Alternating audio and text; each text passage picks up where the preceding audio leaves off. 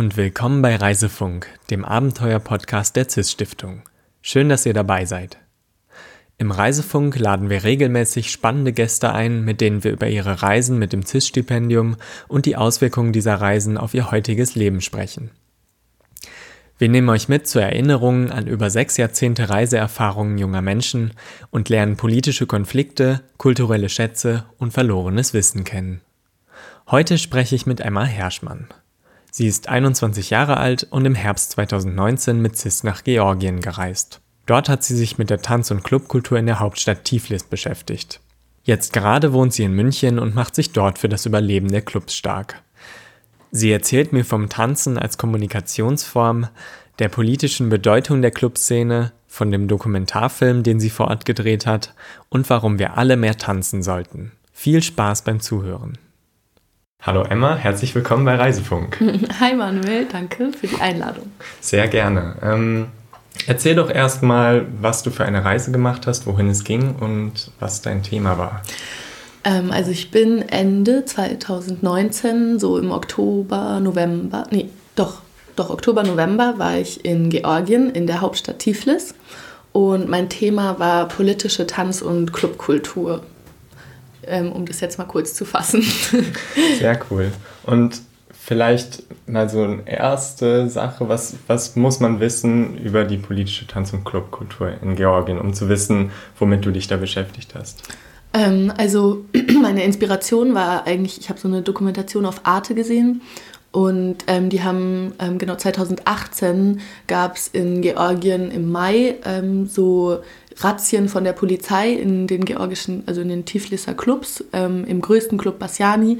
Der ist inzwischen so zum bekanntesten Club im Osten geworden und ähm, auch in anderen, noch im Café Gallery.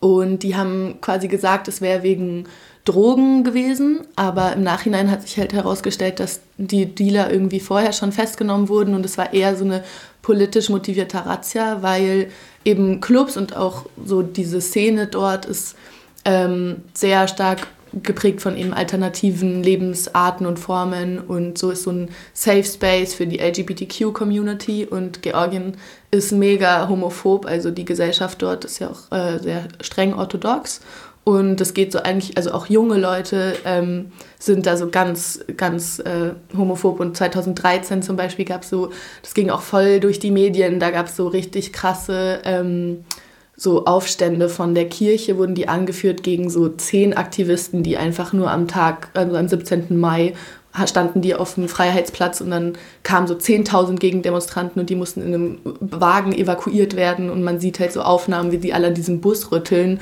und heute sagen alle, wenn die in diesen Wagen gekommen wären, dann hätten sie diese Leute umgebracht. Und das ist halt so, die Clubs stehen halt dort einfach für so eine gewisse Art von Freiheit, die sonst in der Gesellschaft nicht so ähm, akzeptiert wird. Mhm. Genau.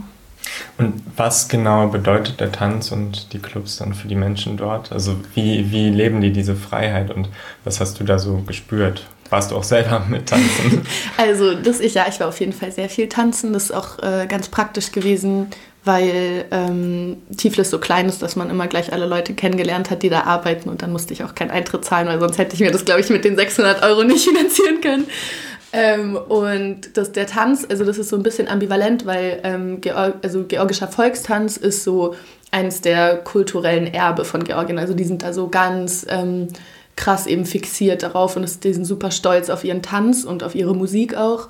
Und so da aber in, im, im klassischen Tanz eben ist es sehr, sehr stark geschlechterorientiert. Also der Mann muss stark und irgendwie sehr männlich sein und die Frau ist die Mutter und so, die, so das ist alles sehr strukturiert.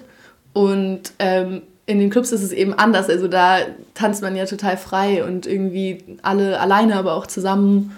Und da gibt es halt diese, diese strengen Hierarchien nicht. Und das habe ich schon auch auf jeden Fall sehr stark gespürt, dass es da irgendwie nochmal so eine andere Art und Weise gab, irgendwie feiern zu gehen, weil hier, also das habe ich auch mit Leuten eben drüber geredet, die meinten, wenn sie halt in, in Berlin oder so zum Beispiel feiern gehen, ist es auch schön, aber da geht es oft um Drogen oder halt irgendwie um irgendwas vergessen oder irgendwie alle sind so zombied irgendwie und laufen rum. Und da ist es noch ein bisschen mehr einfach, dass es wirklich um so ein, so ein exzessives Tanzerlebnis geht, dass man halt weggeht, um sich frei zu fühlen. Und das, das ist noch so, aber das ist, also kann man auch noch ein bisschen kritisch betrachten, weil es halt natürlich auch kommerzialisiert wird und so. Ähm, Gerade weil halt so bekannt wird, ja, halt in Georgien ist alles so frei und dann kommen so viele Touristen und ja, kann man schon auch kritisch sehen. Hm. Du hast da sicherlich auch Menschen getroffen, mit denen du gesprochen hast. Hast mhm. du da auch so das Gefühl gehabt, dass die diese Art von Tanz leben und dass das genau das für sie bedeutet? Und wie schwierig war es, mit Menschen in Kontakt zu kommen? Ähm, also ich hatte schon das Gefühl, dass, äh, dass die Leute, mit denen ich geredet habe, auf jeden Fall weil ich natürlich mir auch Leute ausgesucht habe, die da unterwegs sind, sehr bewusst auch darüber reflektiert haben, was es für sie bedeutet und dass es aber, also nicht nur darum geht, auch wenn Leute das denen nicht bewusst ist, dann können sie trotzdem irgendwie dieses Gefühl von Freiheit irgendwie für sich finden. Und das habe ich gefühlt und das habe ich auch gehört und das haben sie auch so gesagt, dass es für sie das bedeutet.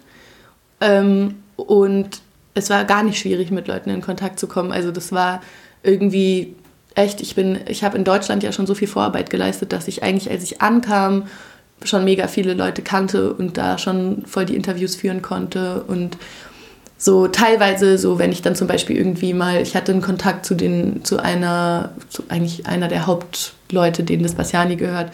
Und der meinte immer, ja, ja, so, wir treffen uns auf jeden Fall. Und es hat aber nie geklappt. Und das war schon schwierig, aber das, ja, passiert halt, wenn man irgendwie versucht, Interviews zu führen, dann gibt es auch mal irgendwie einen Griff daneben, dass es halt mal nicht klappt. Aber ansonsten auch, also auch Leute, mit denen ich nicht Interviews geführt habe, sondern einfach Freunde hatte dort, das war gar nicht schwer. Also die sind echt mega offen gewesen. Das war richtig schön. Hm.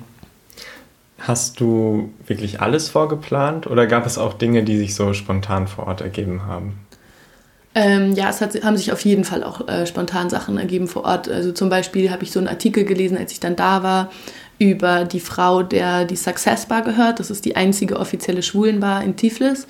Und ähm, die ist auch die Innendesignerin vom Bassiani und die ist da auch mega connected. Und die, da habe ich der dann einfach, ich weiß nicht gar nicht, wie ich die nochmal gefunden habe, aber ich habe auf jeden Fall diesen Artikel gelesen und dann habe ich dir einfach geschrieben und sie so, ja klar, und dann haben wir uns getroffen und ein Interview geführt und dann schlussendlich äh, waren auch alle meine Freunde mit ihr befreundet und dann so, ich hätte sie wahrscheinlich eh kennengelernt, aber es war auf jeden Fall cool, dass es sich so, dass sie so spontan einfach zugesagt hat und da so offen war und meinte, ja klar, können wir uns treffen und reden.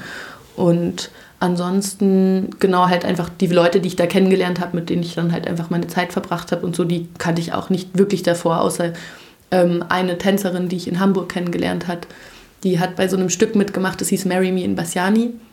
Und es war ein Stück, was so ähm, traditionellen georgischen Tanz, aber in Zusammenhang mit diesen Razzien im äh, Mai 2018 so thematisiert hat. Und da hat sie mitgemacht und da habe ich sie kennengelernt. Und über sie kannte ich auch meinen Mitbewohner dann. Und genau, sonst alle anderen Leute habe ich eigentlich dann so kennengelernt dort. Mhm. Der Mitbewohner, das heißt, du hast da auch immer am selben Ort gewohnt? Äh, ja, die ersten paar Tage habe ich noch woanders gewohnt. Die, ähm, das war so eine WG. Und dann bin ich aber zu ihm gezogen und da war ich dann auch die restlichen sechs Wochen, sieben Wochen, genau. Und tatsächlich, genau, ich habe da ja auch in einer Bar gearbeitet und die war auch eine Freundin von meinem Mitbewohner und hat mich dann halt wirklich irgendwie so, fand ich mega nett für ein paar Wochen eingestellt, so, wo ich dann halt immer freitags gearbeitet habe und noch Geld dazu verdient habe, weil ich wollte halt unbedingt länger als einen Monat bleiben, weil das war auch richtig gut, dass ich länger geblieben bin, weil sonst hätte sich wahrscheinlich lange nicht so viel ergeben. Sehr cool. Du hast einen Film über deine Reise gemacht. Ja. War das von Anfang an klar, dass du den machst? Von ganz Anfang an nicht. Also ich habe mir irgendwie, also 2019 ist ja diese ganze Bewerbung von CIS und dann dachte ich halt immer so, ja, also so mit was ich mich beschäftige, hat sich dann auch immer erst so langsam rausgestellt.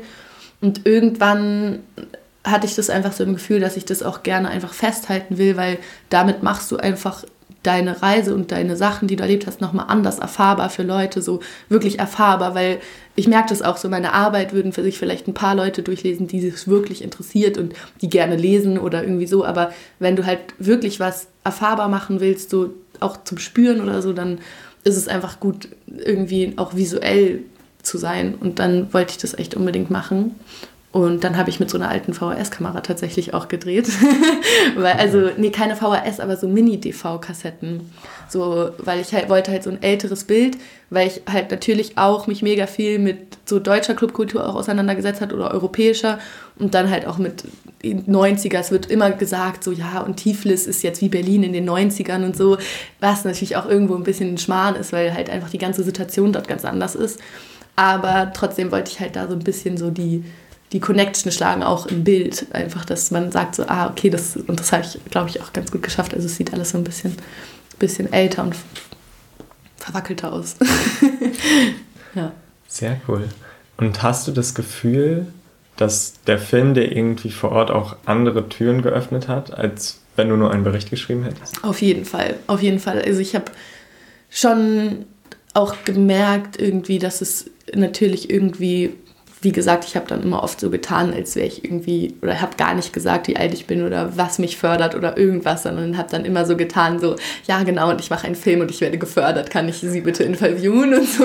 Und dann ähm, hat das äh, irgendwie, hatte ich dann das, oder ich hatte weniger Hemmungen zu fragen, weil ich wirklich einen Grund hatte. So, ich äh, hatte jetzt nicht irgendwie so, ich schreibe eine Arbeit und dann hätte man immer viel mehr erklären müssen, was das ist und so.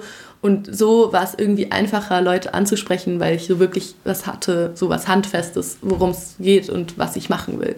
Und das war echt, also für mein Gefühl auch einfach besser, so Leute anzusprechen, weil klar hat man am Anfang ein bisschen Hemmungen, irgendwie fremde Leute einfach anzureden oder irgendwie so. Und ja, für mich war das auf jeden Fall sehr gut.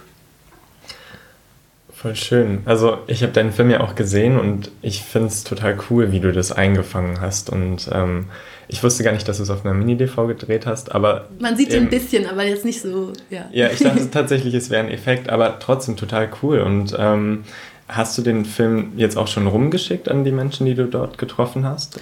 Ähm, ich habe es tatsächlich, ja, ein paar Leuten habe ich schon geschickt und ich habe auch tatsächlich, also ich habe, als ich die Interviews geschnitten habe, habe ich auch immer noch mal nachgefragt, so äh, irgendwie so, ja, guck mal, ich habe es jetzt mal ein bisschen zusammengeschnitten irgendwie, ich hoffe, es dir, dir gefällt es und ich hoffe, das kommt so rüber, was du sagen wolltest, weil oft, wenn man dann halt schneidet, tendiert man ja irgendwie dazu, es so zu schneiden, wie man es gerne hören will und dann hatte ich Angst davor, dass ich natürlich auch den Leuten irgendwie die Worte im Mund verdrehe, weil ich es halt so geschnitten habe und das wollte ich halt nicht. Also ich will schon natürlich irgendwie, dass die Leute sich wohl damit fühlen irgendwie. Und da habe ich auf jeden Fall auch nochmal nachgefragt. Und genau, ähm, das war. Aber ich habe ja auch viele irgendwie so, nicht nur Interviews reingeschnitten, sondern auch von Demonstrationen eben, wo ich war, weil wirklich ich, fast jede Woche, wo ich da war, gab es Demonstrationen vor diesem Parlament, wo sie halt immer stehen oder halt auch woanders. Und das war echt, also da ist mir eben auch aufgefallen, dass die Leute da schon einfach auch ein bisschen politischer sind als hier. Also uns geht es, glaube ich, einfach zu gut, als dass wir halt irgendwie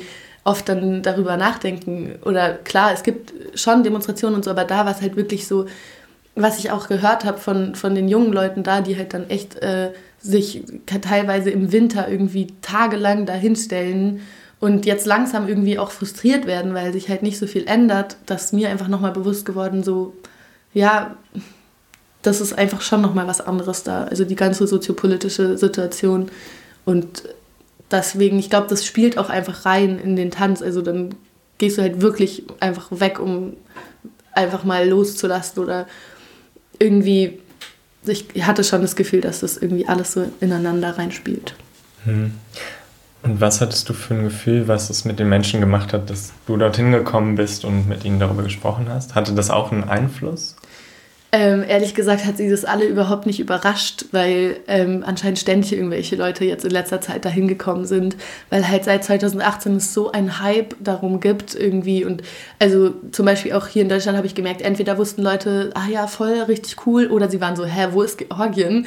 Und es war halt so voll, also voll die Ambivalenz da, eine so, äh, die anderen so. Und dort war es auf jeden Fall so, also die waren es gefühlt schon gewohnt, also auch, auch Freunde von mir, also die zwei besten Freundinnen, die ich dann dort hatte, ähm, die, da war vor einem halben Jahr auch jemand da, der einen Film gemacht hat aus Russland, ähm, der sie halt auch gefilmt hat und begleitet hat und so. Und also für die war das irgendwie gefühlt schon ein bisschen normaler.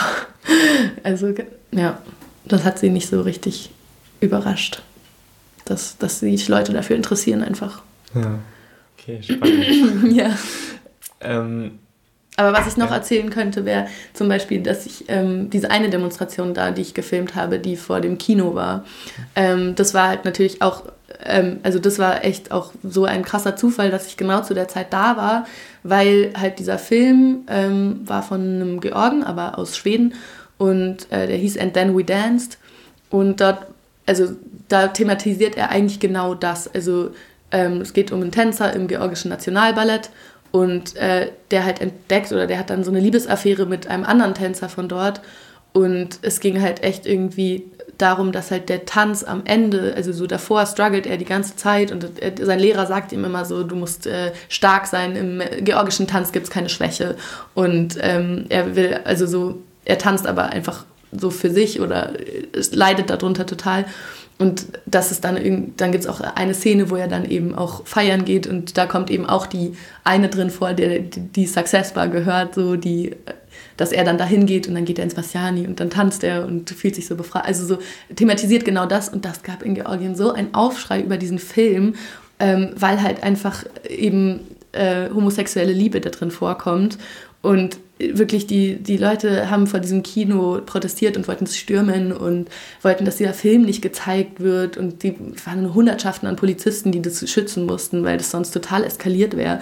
Und so Schilder mit Don't Make Georgia, Sodom und Gomorrah und so äh, ganz, ganz, ganz absurd. Einfach, da merkt man einfach nochmal irgendwie, was für eine Bedeutung das da hat, weil es halt auch nicht nur darum ging, dass homosexuelle Liebe drin vorkam, sondern auch sozusagen, dass der traditionelle georgische Tanz dafür missbraucht wurde, in Anführungsstrichen. Also die Leute waren auch einfach so, ja, das kulturelle Erbe wird hier irgendwie für, für, so, ein, für sowas missbraucht und waren da irgendwie so, haben sich total in ihrem Sein irgendwie verletzt gefühlt, weil sie halt, ja, mega homophob sind und darauf gar nicht klarkommen.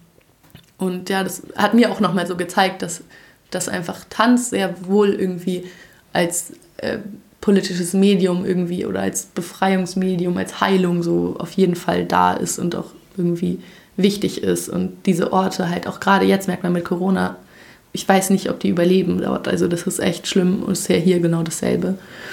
Und ja, dass sie immer noch irgendwie darum kämpfen müssen, irgendwie anerkannt zu sein als kulturelle Freistätten ist ja eigentlich immer noch überall so. auch hier teilweise. Ja, voll interessant, dass du das mit Corona ansprichst. Hast du jetzt im Moment nochmal Kontakt gehabt mit den Menschen dort? Und wie ist da so die Situation? Wie ist es denen ergangen? Ähm, also ich habe ganz am Anfang Kontakt gehabt mit äh, Freundinnen und die waren eher interessiert, was in Deutschland abgeht, weil das hier ja viel krasser war und waren immer nur so, hä, ja, was ist bei euch? Weil bei denen gab es so drei Infizierte am Anfang und im Moment ist Georgien so eines der wenigsten, also der Länder, wo am wenigsten irgendwie passiert. Aber zum Beispiel auch, es gab einen Spendenaufruf für die Success Bar und so, weil die natürlich total am struggeln sind. Und bei diesem Research-Programm, was ich gemacht habe, von der Uni aus Amsterdam, die das zwischen Tiflis und Amsterdam organisiert hat, auch mit diesem Thema Tanz und Clubkultur so, ähm, oder nicht Clubkultur, aber Tanz auf jeden Fall die da hatten wir ein Gespräch auch mit den Besitzern von Bassiani. Und ähm, die haben halt auch gesagt, so ja, sie wissen nicht so richtig, was sie von diesen Streams halten, weil sie halt, also so, das kann halt nicht ersetzt werden. Und irgendwie, jetzt habe ich aber schon gesehen, dass sie so ein paar Streams gemacht haben, aber andererseits, also keine Ahnung, wenn du noch nicht mal normal irgendwie Unterstützung vom Staat bekommst, weil die sagen, ihr seid ein Schlachthaus ähm, von jungen Leuten, dann kannst du vergessen, dass sie jetzt irgendwie irgendwelche Gelder sehen, wenn halt keiner da hingehen kann. Also das ist halt schon, glaube ich, ziemlich prekär, sagen wir so. Mhm. Ja. Aber hast du trotzdem das Gefühl, dass sich dort was verändert und dass vielleicht auch der Tanz was verändert, dass da mehr so eine revolutionäre Stimmung aufkommt? Oder ist es eher stagniert das so? Ähm, also das ist ganz unterschiedlich. Also 2018, als diese Razzien waren und dann gab es ja diesen, haben sie ja vor dem georgischen Parlament eben diese Demonstration gemacht, wo sie halt eigentlich literally drei Tage geraved haben vor diesem Parlament und aufgelegt haben und da getanzt haben, weil ihnen halt eben genau dieses Recht zu tanzen genommen wurde in der Nacht. Und da waren alle mega ähm, glaube ich, von so einem, ja, jetzt verändert sich alles und so, das hat man ja auch gesehen, so auf der ganzen Welt gab es dann so Bekundungen, so, ja, wir stehen mit euch, so, we dance together, we fight together, war so das Motto von, von diesem Rave. Und jetzt inzwischen ähm, sind die Meinungen mega unterschiedlich, weil die, die Szene irgendwie ein bisschen gespalten ist. Also viele sagen irgendwie, ja, sie fühlen sich irgendwie missbraucht, weil es hat sich ja dann doch irgendwie nichts geändert und irgendwie so war das Marketing von Bassiani oder keine Ahnung, das, da spalten sich irgendwie die Meinungen. Und ich war auch bei einem Theaterstück von einem Regisseur, mm, der hat das auch so benutzt. Ähm, oder das war so die Inspiration. Ich habe leider nicht so viel verstanden, weil es auf Georgisch war, aber ich habe so ein Interview mit ihm und ähm, der war halt auch der Meinung, so ja, jetzt wird halt alles kommerzialisiert und auch dieses politisch Sein wird kommerzialisiert. Das heißt, es kann gar nicht mehr revolutionär sein, weil es halt eigentlich genau wieder eigentlich das System bedient. Und was ist daran dann noch äh, revolutionär? Aber auf der anderen Seite muss ich sagen, es hat sich super viel verändert in den letzten Jahren und die Leute können mit einem Ohrring auf der Straße rumlaufen, was wahrscheinlich vor fünf Jahren undenkbar gewesen wäre. Und ich meine, es gibt immer noch Morde an LGBTQ-Leuten, aber es ist auf jeden Fall sicherer geworden, es ist auf jeden Fall mehr Akzeptanz da, weil halt auch, wenn, dass sich halt Leute in den Clubs so begegnen, die halt vorher sich nicht begegnet haben, sind, also das hat eben auch eine, mit der ich ein Interview geführt habe, so gesagt, die das alles super kritisch gesehen hat. Also die war wirklich so, dass sie sagt, so, nee, irgendwie gerade ist es kein inklusiver Ort mehr und es ist super exklusiv geworden. Sie hat trotzdem auch gesagt, es hat sich trotzdem mega viel verändert dadurch und ich, ich glaube auch daran, dass, dass es auf jeden Fall Revolutionspotenzial besitzt.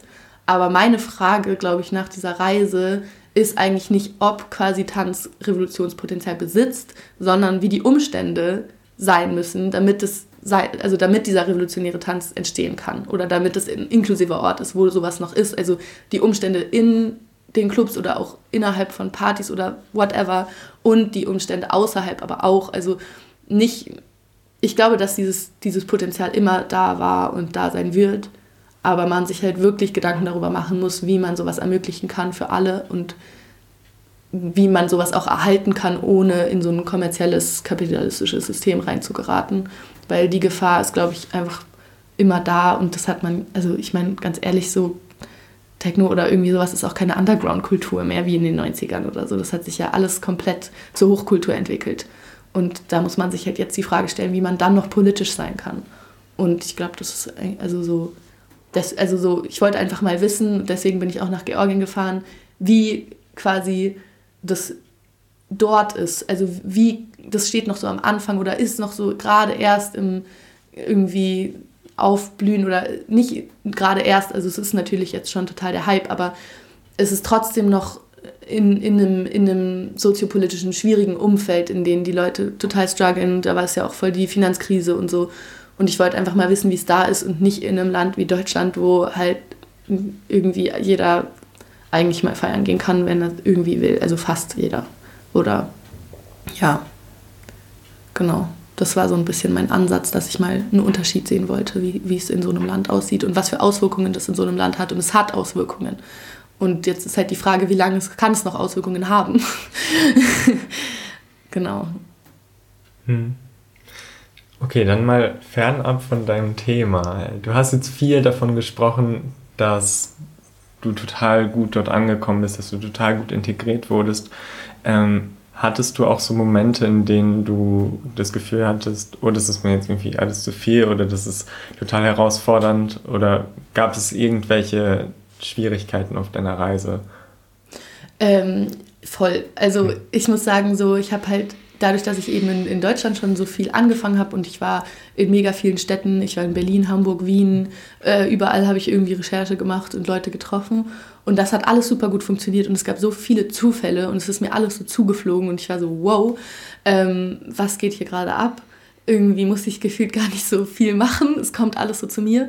Und dann ging es nach Georgien und ich steig in diesen Bus ein und ich war mega überfordert. Also ich habe, glaube ich, die erste Stunde in diesem Bus nur geweint, weil ich irgendwie so voll alleine war und irgendwie so, das war echt so, oh Gott, irgendwie jetzt, jetzt bin ich echt so komplett auf mich alleine gestellt und fahre hier gerade irgendwie, keine Ahnung, wie viele Stunden Zug, noch, äh, Bus noch und dann dann irgendwie ging's und als ich ankam und so war es auch erstmal alles so voll gut und es gab aber immer wieder Momente, wo ich mich auch voll alleine gefühlt habe und wo ich halt so war, weil zwei Monate ist auch nicht so viel, um wirklich Freundschaften zu schließen. Und ich bin keine Person, die so gut alleine sein kann. Und das war ich dann aber natürlich am Anfang auch oft. Und so, ich habe auch mega aus, außen gewohnt, also so in so einem, habe immer eine Stunde mit dem Bus in die Stadt reingebraucht. Und es war mega schön da, wo ich gewohnt habe, aber trotzdem so irgendwie immer dann so eine Stunde in die Stadt reinfahren. Und es war super voll. Und irgendwie das war schon, schon ein bisschen schwierig auch. Und am Anfang irgendwie noch Geld sorgen, weil ich noch keinen Job hatte. Und darum musste ich mich kümmern. Und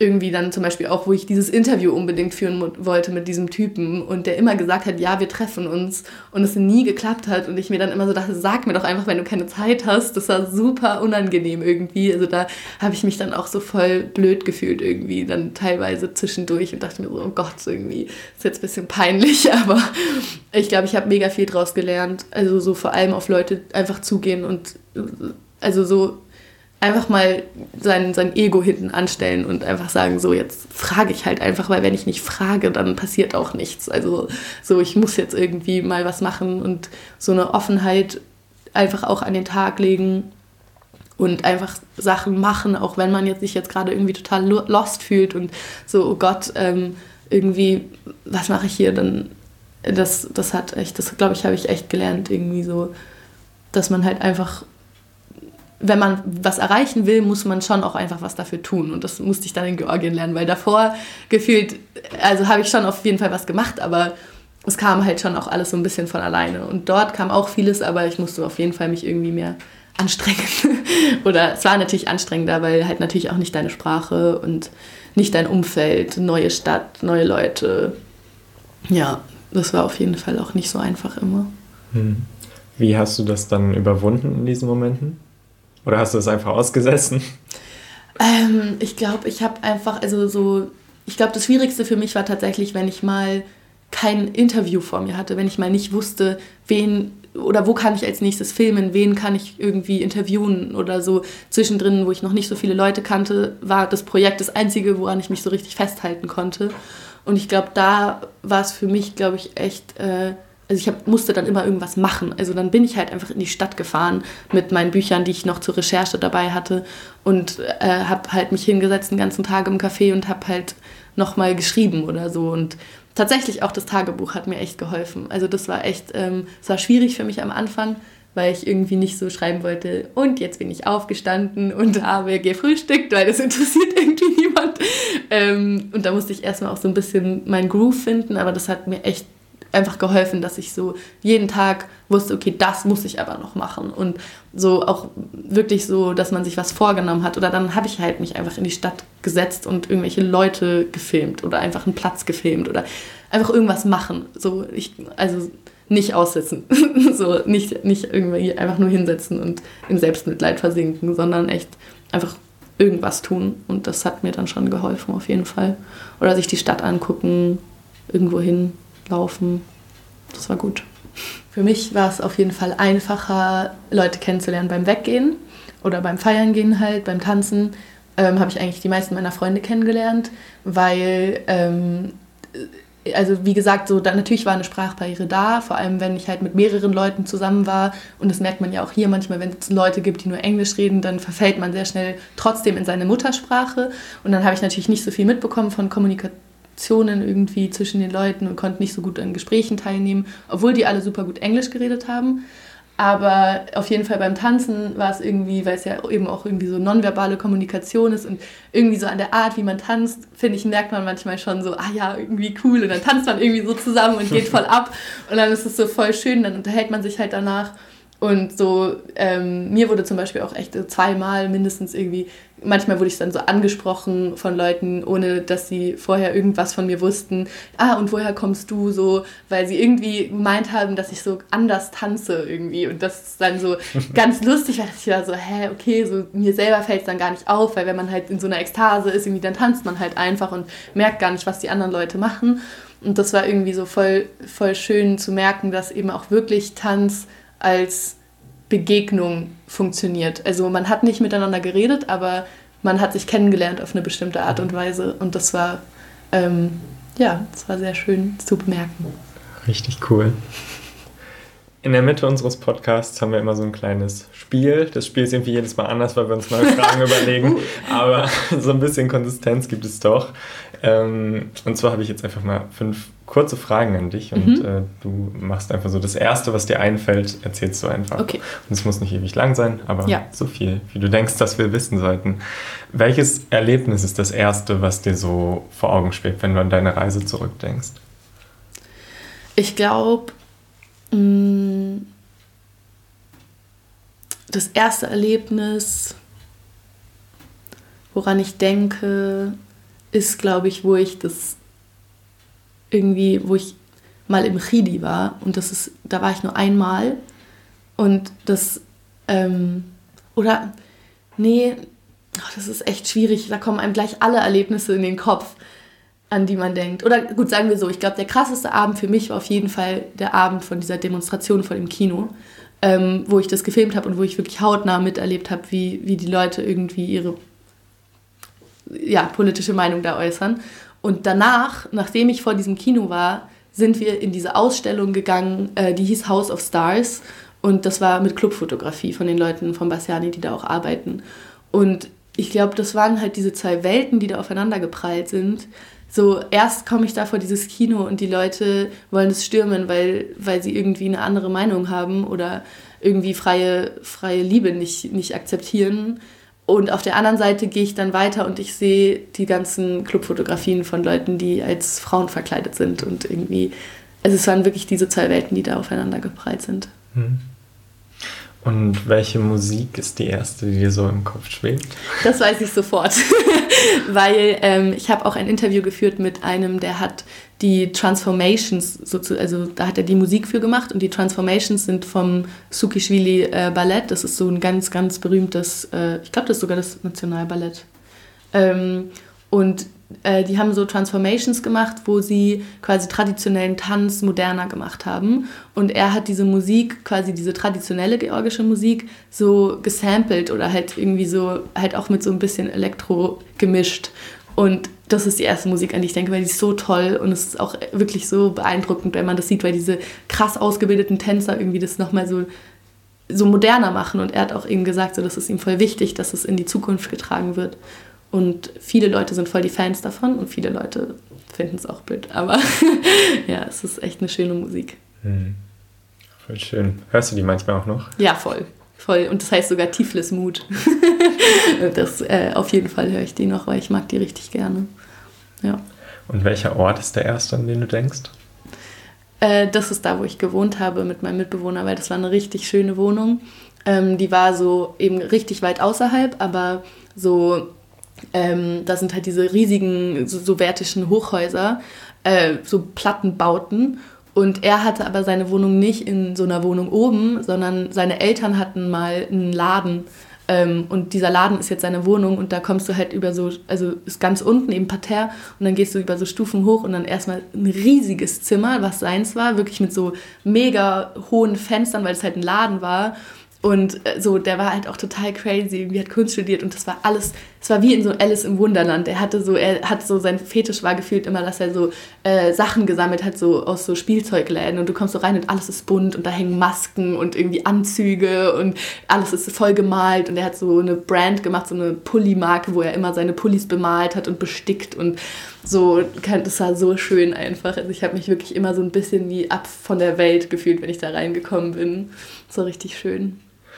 Was mir jetzt einfällt, was nicht bei meinen Fragen steht, aber hast du irgendein Erinnerungsstück eigentlich? Aus Georgien? Ja. Also, was ich mitgenommen habe, so als. Ja. Ähm, also, ich habe einen Pulli von meinem Mitbewohner geschenkt bekommen. Da ich nicht Ja, genau. Also, den haben wir zusammen bemalt. Ähm, den habe ich bekommen und halt meine ganzen Aufnahmen. Das sind meine Erinnerungen gefühlt. Ja, die habe ich alle noch und klar. und mein Bericht. Und ja, ich habe ich hab natürlich auch so, deshalb musste ich jetzt alles an CIS geben, aber halt so die ganzen Eintrittskarten und so, die hätte ich schon auch einfach so aufgehoben gerne. Und an welches Essen denkst du, wenn du an deine Reise zurückdenkst? Mm, ähm, wie heißt das nochmal? Äh, äh, Khachapuli. Das ist so ähm, georgisches Essen. Das sind so eigentlich nur so ein, so wie so ein Teigfladen, so rund und drin ist Käse. Das ist alles. Und es ist so nice. Es gibt halt an jedem Stand dort und es ist so das Fast Food dann von dort, aber es ist so lecker. Und es ist richtig, also ja, das ist richtig lecker. Ja, cool. War, warst du immer essen oder hast du auch mal selbst gekocht? Oder ähm, unterschiedlich? Also ich bin nicht so der große Kocher ähm, und oft hat die Mutter von meinem Mitbewohner uns Essen gebracht, weil er auch nicht so viel gegessen hat. Und sie meinte dann immer, hier, ihr müsst mehr essen, Kinder. Und hat uns dann immer so richtig leckere Sachen ähm, irgendwie auf den Herd gestellt. Und sonst habe ich schon oft einfach so, so Tomaten, Käse und Brot gekauft oder irgendwie sowas, ähm, aber wirklich gekocht habe ich eigentlich nicht. Ich habe, also ja, ich bin nicht so feinschmeckermäßig unterwegs. ich habe nicht so viel eingekauft, also schon immer sonst so frisches Obst oder so, weil es da halt auch mega lecker ist. So alles an den frischen Ständen und so. Boah, ist richtig gut. Ja. Okay. Und dann zuletzt noch, an welchen Menschen denkst du zuerst, wenn du an deine Reise denkst? Das ist richtig schwer. Ich glaube, mm, ich kann, ich kann nicht nur an einen Menschen denken. Das ist, also klar habe ich so sehr viel Zeit mit meinem Mitbewohner einfach verbracht, weil ich da gewohnt habe, so. Ähm, aber ich habe so viele Menschen kennengelernt, die ich so inspirierend fand. Und ich glaube tatsächlich vielleicht nicht mal irgendwie an einen aus Georgien, sondern zum Beispiel ähm, ich habe äh, in Berlin einen Typen kennengelernt, in, der macht so Podcasts auch immer für den BR und den hatte ich angeschrieben, weil der auch über Georgien berichtet hat. Und der hat dann ihm gesagt, ja, wir können uns treffen. Und der hat mir so viele Türen geöffnet, weil mit ihm bin ich dann nach Hamburg gefahren, da habe ich dann Natia kennengelernt, die ich interviewt habe, die mein Mitbewohner mir dann vermittelt hat. Und ähm, so mit dem habe ich auch immer noch Kontakt. Und er ist einfach ein mega cooler Typ, der hat so viel mir irgendwie weitergegeben und mir geholfen. Und den habe ich auch echt, also ja, der war nicht mein Georgien, aber der war auf jeden Fall sehr ausschlaggebend für meine Reise. Sehr cool. Also ich habe so das Gefühl, dass deine Reise echt noch voll weit über deine Reise hinaus gereicht hat. Auf jeden Fall. Ja, ja safe. Denkst du noch oft auch daran zurück in deinem Alltag so jetzt? Ähm, ja, voll, weil ich ja auch noch schneide an meinem Film. Ähm, aber irgendwie, wie du halt auch sagst, also dadurch, dass es halt so weit über, also das, ich habe halt ja auch meinen mein Bericht, den ich geschrieben habe, da habe ich auch am Anfang geschrieben, ich erzähle nicht nur über meine zweimonatige Reise in Georgien, weil meine Reise hat zwei Jahre gedauert, gefühlt, oder anderthalb Jahre so. Ich beschäftige mich mit diesem Thema seit Anfang 2019 und es ist immer noch nicht vorbei. Und es ist so, weil es mich halt auch persönlich einfach so betrifft, weil ich halt eben hier super viel darüber nachgedacht habe und weil es einfach eine persönliche Fragestellung von mir auch war, warum gehe ich eigentlich tanzen, warum gehe ich feiern, wofür? Und dann dadurch hat das so angefangen und dann war das halt eben so ein krasser Zufall eben auch, dass, dass ich durch diese Dokumentation auf Georgien gestoßen bin und ich wollte eh nach Georgien fahren, weil mir so viele Leute erzählt haben, wie toll das da ist und wie nett die Leute sind und ähm, deswegen glaube ich einfach, dass ich, wenn ich an meine Reise zurückdenke, dann denke ich auch nicht nur zurück, sondern bin gleichzeitig auch noch in der Gegenwart. Also wenn ich darüber nachdenke, dann denke ich nicht so, ah, damals in Georgien, sondern ich denke, ah, damals in Georgien und jetzt gerade hier, jetzt in diesem Moment so, weil ich immer, immer diese Brücke schlage, immer noch so. Und ich habe echt mega viel gelernt und voll viel erfahren und ja, also ich, das, ja. Das heißt, du hättest die Reise wahrscheinlich auch gemacht, wenn es CIS gar nicht gegeben hätte. Ich glaube schon. Also ich, ich glaube halt einfach der Unterschied war, dass ich durch CIS, also weil ich halt ähm, die werden, hätte nie so ausgesehen, wie sie ausgesehen hat, weil ich habe mich ja bei CIS beworben und wollte nach Georgien fahren und dann hat sich dadurch einfach so, habe ich mich nochmal viel intensiver mit diesem Thema auseinandergesetzt und habe auch viel intensiver nach einem Thema gesucht, weil ich wäre wahrscheinlich nach Georgien gefahren, aber wahrscheinlich hätte ich keinen Film gemacht, vielleicht hätte ich irgendwie nochmal, hätte ich irgendwie Brücken geschlagen, aber niemals so intensiv und also weil halt dieser Rahmen von CIS hat natürlich auch die Möglichkeit gegeben, überhaupt so diese Verbindungen zu sehen, die ich gesehen habe. Also das hat ja damit angefangen, dass ich eine Assistenz mit einer Choreografin hatte, ähm, die ähm, sich mit Choreomania auseinandergesetzt hat. Das ist so eine Tanzwut aus dem Mittelalter, wo die Leute so voll viel tanzen und dann nicht aufhören können. Und die Musik hat ein DJ aus Berlin gemacht, der auch in Georgien war und der mir auch ganz viel erzählt hat. Und dann hat ein Typ einen Vortrag gehalten, ein befreundeter Choreograf, über die Brücke zwischen Choreomania und Rave-Kultur in den 90ern. Und es ging halt die ganze Zeit darum, und es waren super viele Zufälle, Ähm, und dann höre ich diesen Beitrag von dem Typen aus Berlin, den ich dann kennengelernt habe, der anfängt mit Choreomania und aufhört in Tiflis. Also das waren so viele Sachen einfach, die mir gezeigt haben, dass dieses Thema, mit dem ich mich auseinandersetze, einfach mega aktuell ist, mich betrifft, irgendwie viele andere Leute betrifft und ähm, irgendwie einfach so, jetzt habe ich darüber deine Frage vergessen, aber ja, äh, ja, das irgendwie ähm, war auf jeden Fall krass. ist nicht schlimm. Der Sinn des Podcasts ist auch so ein bisschen die Fragen zu vergessen. Ja. Also, Na dann. Alles gut. Ja. Ähm, hat deine Reise dir auch für heute so viel mitgegeben? Also für das, was du heute versuchst oder was du erreichen möchtest? Und ja, was möchtest du überhaupt erreichen? Mhm. Ähm, auf jeden Fall. Also ich habe ähm, also für mich selbst erstmal mega viel gelernt, ähm, irgendwie mit auf Leute zu gehen, das hatten wir ja vorhin schon, aber halt auch so ähm, nochmal viel mehr irgendwie so, ein, so eine Eigeninitiative, so, okay, eben genau diese Fragestellung, so, um was geht es denn eigentlich? Und ich habe schon vorher, ähm, bevor ich nach Georgien gefahren bin und bevor ich mich mit diesem Thema auseinandergesetzt habe, immer mit Freunden Partys organisiert, weil München halt mega teuer ist und du eigentlich keine Free Spaces hast. So. Und jetzt hatten wir zum Beispiel letztens auch eine Demonstration, da haben wir über ähm, Kultursterben in München äh, durch mit Gentrifizierung, ähm, weil halt jetzt gerade eben, also die Rote Sonne macht im Januar zu, wenn es so weitergeht, ähm, das, dieses Unterdeck macht zu, ähm, so einfach mega viel fällt weg, weil halt einfach Kunst und Kultur noch nicht als gesellschaftspolitisch relevant angesehen wird, auch von der Gesellschaft selber. Also dass noch nicht erkannt wird, dass halt durch gewisse Sachen einfach erstmal überhaupt, es geht ja nicht darum, wo wir leben, so an mit Wohnungen und so weiter, sondern auch wie wir leben wollen. Und da zum Beispiel, also ich habe den Fokus auf Tanz und Clubkultur gelegt, weil das einfach das ist, was mich persönlich am meisten, aber das kannst du auf jede kulturelle Strömung beziehen. Du kannst, also auf alles Mögliche und dass, dass es halt das den Einfluss überhaupt gibt. Das sieht man ja auch an Gentrifizierung. Wenn die, wenn die Künstler in ein Viertel gehen, wird es aufgewertet, alle Leute ziehen hin und dann werden sie verdrängt. Also daran sieht man doch, welchen Wert es hat. Und, es, ähm, auch, und eben auch in Georgien sieht man, welchen Wert es hat, weil sich dadurch wirklich viel verändert hat.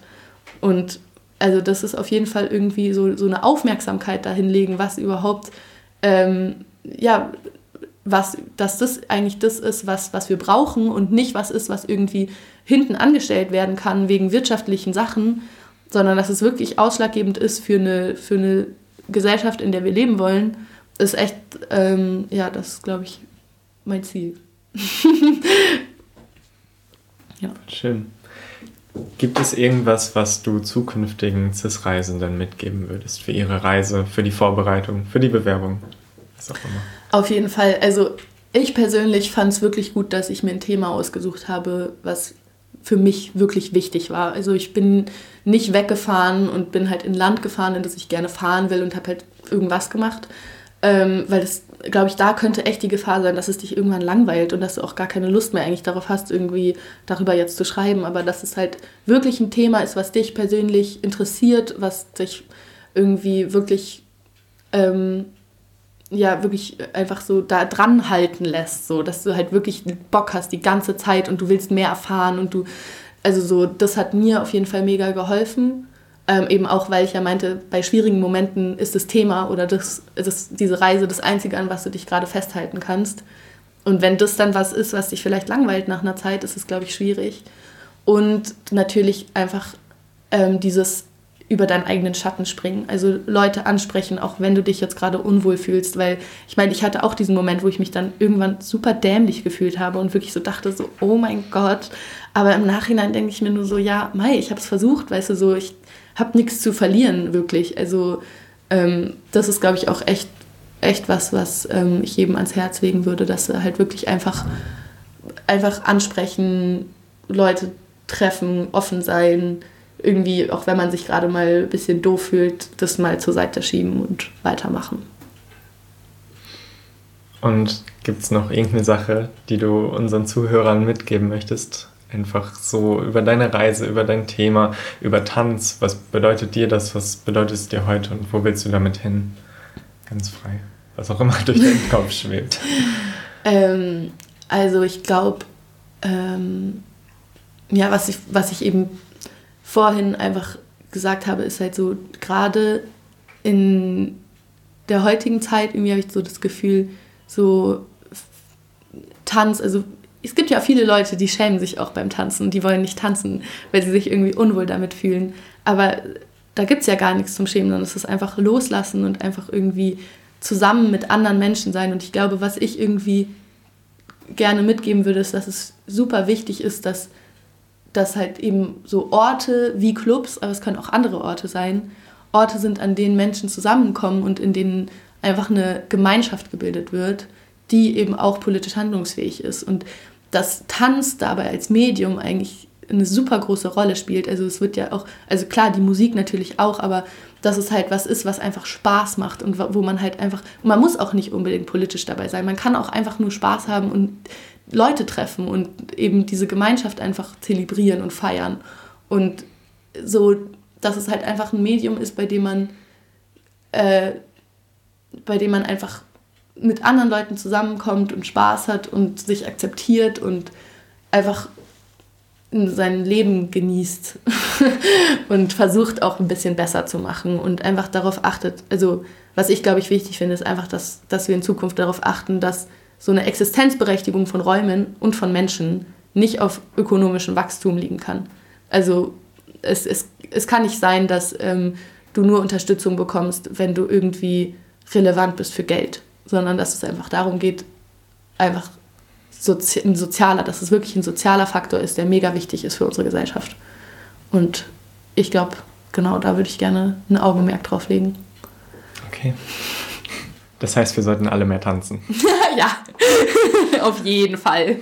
Ja, oder irgendwas anderes machen. Einfach, äh, einfach akzeptieren, glaube ich. Einfach irgendwie aware sein, dass, dass wir alle unterschiedlich sind und dass wir einfach uns gegenseitig akzeptieren und ich bin der Meinung, dass Tanz da helfen kann. Wir sollten alle mehr tanzen. Super, das machen wir. Vielen Dank für das tolle Gespräch. Es ja. hat mir wirklich voll viel Spaß gemacht. Ja, danke mir auch. Das war Reisefunk, der Abenteuer-Podcast der CIS-Stiftung. Wir freuen uns wie immer über Lob, Anmerkungen und Kritik an reisefunk.cis-reisen.de. Unter www.cis-reisen.de findet ihr die Kurzberichte vergangener CIS-Reisen, weitere Folgen unseres Reisefunks und wenn ihr zwischen 16 und 20 seid, könnt ihr euch online für eure eigene CIS-Reise bewerben. Die Bewerbungsfrist endet jedes Jahr am 15. Februar. Und wenn ihr selbst schon eine CIS-Reise gemacht habt und hier im Reisefunk davon erzählen möchtet, dann meldet euch natürlich bei uns. Übrigens, am 1. September um 19 Uhr findet der nächste digitale CIS-Alumni-Stammtisch statt. Wenn ihr Lust habt, daran teilzunehmen, findet ihr weitere Infos auf unserer Website oder auf Instagram und Facebook. Aber ihr könnt uns natürlich auch einfach eine Mail schreiben und wir versorgen euch mit den Infos. Wir freuen uns auf euch. Bis bald!